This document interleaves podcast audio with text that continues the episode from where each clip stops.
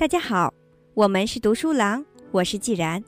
今天为大家分享的是《稀缺》这本书的第九章：如何解决组织中的时间稀缺。时间表排得最满的计划不是好计划。如果没有构建起余弦，我们就会专注于当下必须完成的工作，预测不到未来可能发生的所有事情。当然，余弦不能太多。也不能太少，太多是浪费，太少又不能应对突发事件。只有存在余弦，人们才不会全神贯注在迫近的截止日期上，也会去关注那些重要但并不紧急的任务。圣约翰医疗中心是一家提供急诊服务的医院。这家医院的手术室在安排和使用上遇到了一些问题。医院里的三十二间手术室，永远都被排得满满当当的，使用率达到了百分之百。手术量超越了手术室的接纳能力，可谓稀缺的经典案例。医院不得不将本来已经安排好的手术往后推，员工们也因为睡眠不足和工作规定而烦恼不已，这些都致使其工作效率进一步下滑。但是圣约翰中心必须要想到应对的方法。医院管理层请来了一位顾问，这位顾问给出的解决方案颇令人惊讶：留一间手术室待用。医生们当时想，我们已经很忙了，他们还要拿走我们的东西，这简直就是疯了。但是，这一建议背后存在着深刻的内在逻辑。对稀缺管理有着指导性的意义。从表面上看，圣约翰医疗中心缺乏的是手术室，不管如何重新安排手术都没有办法解决这个问题。但如果你看到了问题的深层次，你就会发现，医院所缺乏的是另一种东西。医院的手术可以分为两种：计划之中的和计划以外的。目前。计划之中的手术已经占满了所有的手术室，计划之外的手术一旦出现，医院就需要对现有的手术时间进行修改。为了解决急诊手术问题而将计划之中的手术改期，需要付出一定的成本。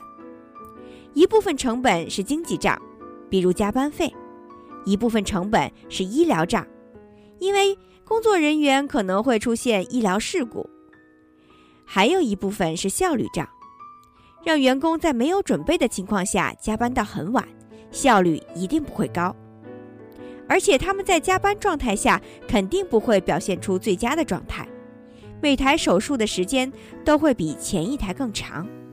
手术室的稀缺，并非真的是医院缺乏做手术的空间，而是因为其没有能力用现在的手术室来处理急诊手术。这种情况与负债累累的穷人十分相仿，因为穷人如果能安安稳稳的在没有突发事件的情况下使用自己的金钱，那么就完全能够过得更好一些。毫无疑问，这位顾问的方法发挥了实际的成效。在一间手术室专门用来接纳急诊手术之后，医院的手术接诊率立刻上升了百分之五点一。每天下午三点以后进行的手术数量下降了百分之四十五，医院的收入也出现了增长。实验仅进行了一个月，医院就将这种操作方法纳入了正规流程。随后的两年间，医院的手术接诊率分别上涨了百分之七和百分之十一。圣约翰医疗中心的例子反映了稀缺陷阱的基本特点。医院手术的缺乏，实际上是余弦的缺乏。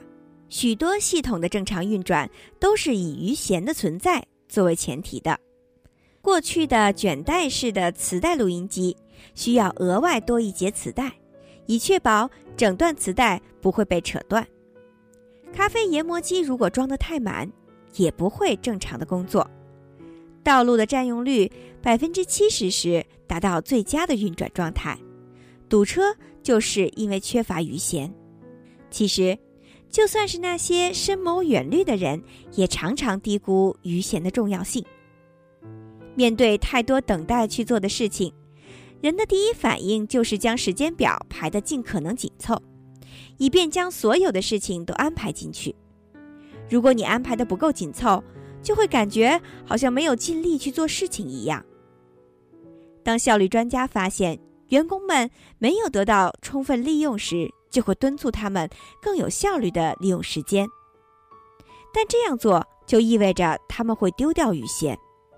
我们之所以没有能力构建起余弦，是因为专注于当下必须完成的工作，预测不到未来可能发生的所有事情。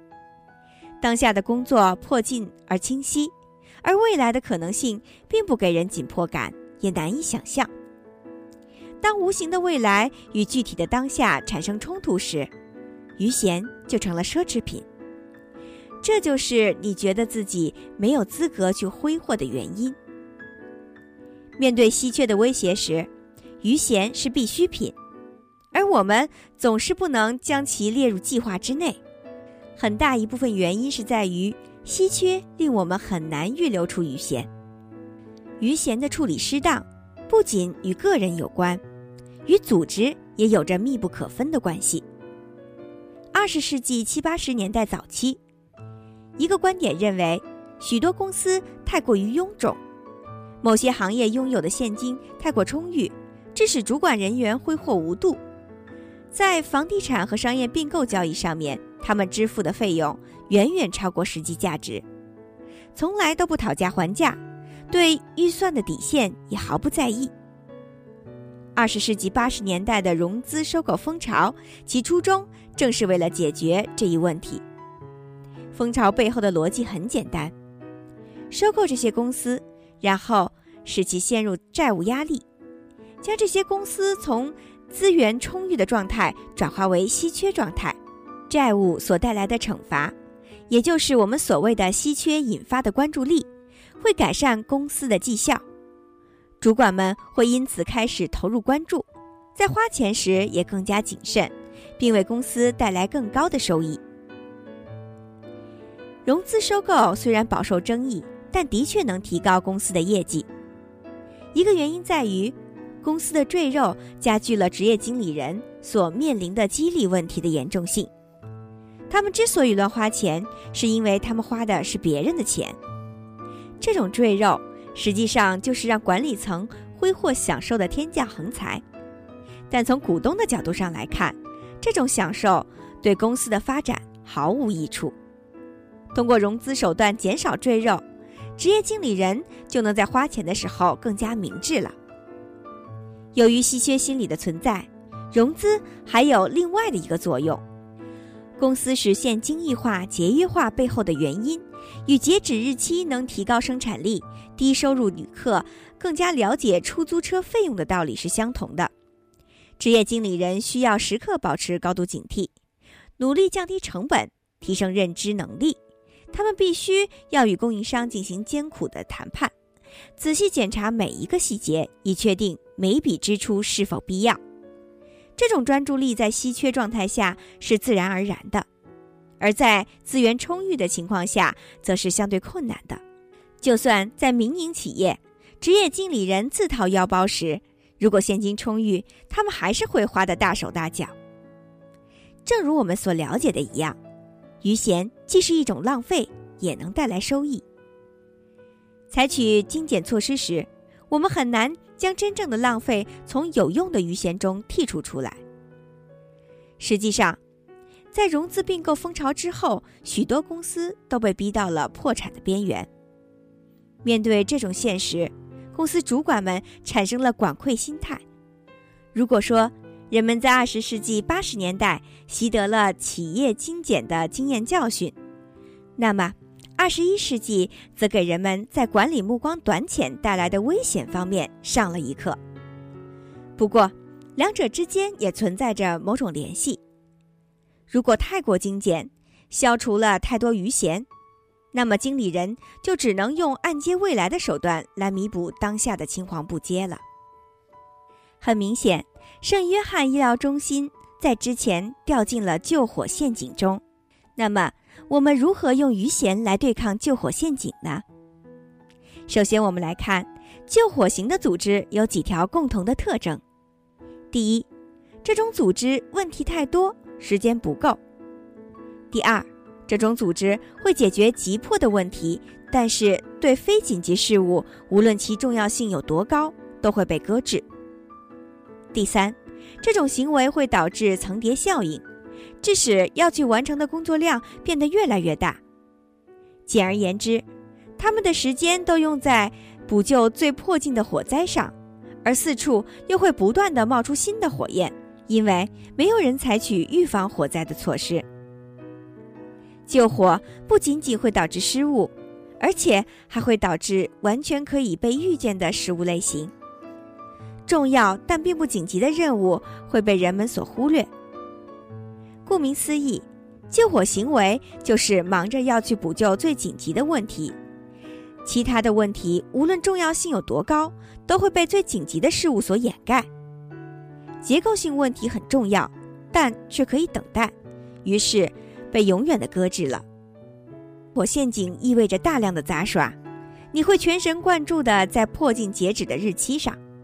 当终于完成手头的工作时，你才会突然意识到下一个项目马上就要到期了。我们很多人都有过这样的切身经历。凭直觉就能知道，救火陷阱之所以是陷阱，其原因与稀缺陷阱相同。只要开始救火，就很难毫发无伤地走出火灾现场。当团队在一项早该完成的工作上疯狂赶工时，下一项任务的起步就必然会被延迟。而落后就意味着团队成员同样要去补救下一项任务的火势，并从此一直落后下去。在了解了稀缺的内在逻辑之后，我们就能明白，余弦能降低我们进入救火陷阱的概率，而我们也知道，广馈心态会令人很容易忽略其他考虑因素。对组织而言，有一种办法就是对余弦进行明确的管理，确保余弦的存在。组织赘肉一点一点被消掉。随之一同被带走的还有余弦。在这种情况下，组织很希望能够拥有一位干将，不是整天想着如何将一分钱掰成两半花，而是能超脱于每日的管窥心态，确保组织拥有足够多的余闲。他所关注的问题不是今天需要完成什么工作，而是明天可能会出现什么样的突发事件。而这些突发事件又会如何影响紧张的工作计划？一定要有这样一个人，它的存在能够保证专注于当下工作目标的人们不会向未来的项目借用资源，并因此耗尽余弦，将组织拉入未来的带宽陷阱。其实我们在安排时间时，也总会忽略带宽。我们自然而然地想到的是。完成代办事项所需要的时间，而非完成这些事项所需要或占用的带宽。超时工作会对生产力造成负面的影响，因为我们的身体会疲劳，需要休息。同样，心智资源也会耗尽，需要恢复。而稀缺的长期存在，则会导致带宽负担越积越重。为了对这一机制加深了解，我们不妨以睡眠为例。时间稀缺的人，每天都会工作很多个小时，他们总想要在一天有限的时间里，尽可能多的做一些事。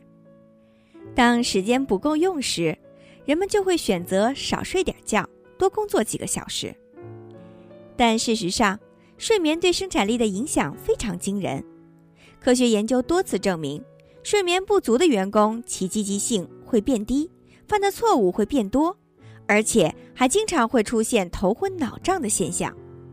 随着工作时间越来越长，睡眠时间越来越少，生产力最终会一落千丈。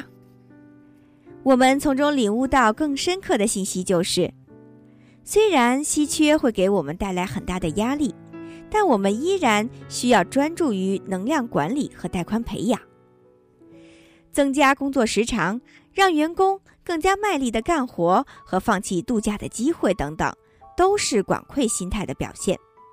就像以高利贷借钱的行为是一样的。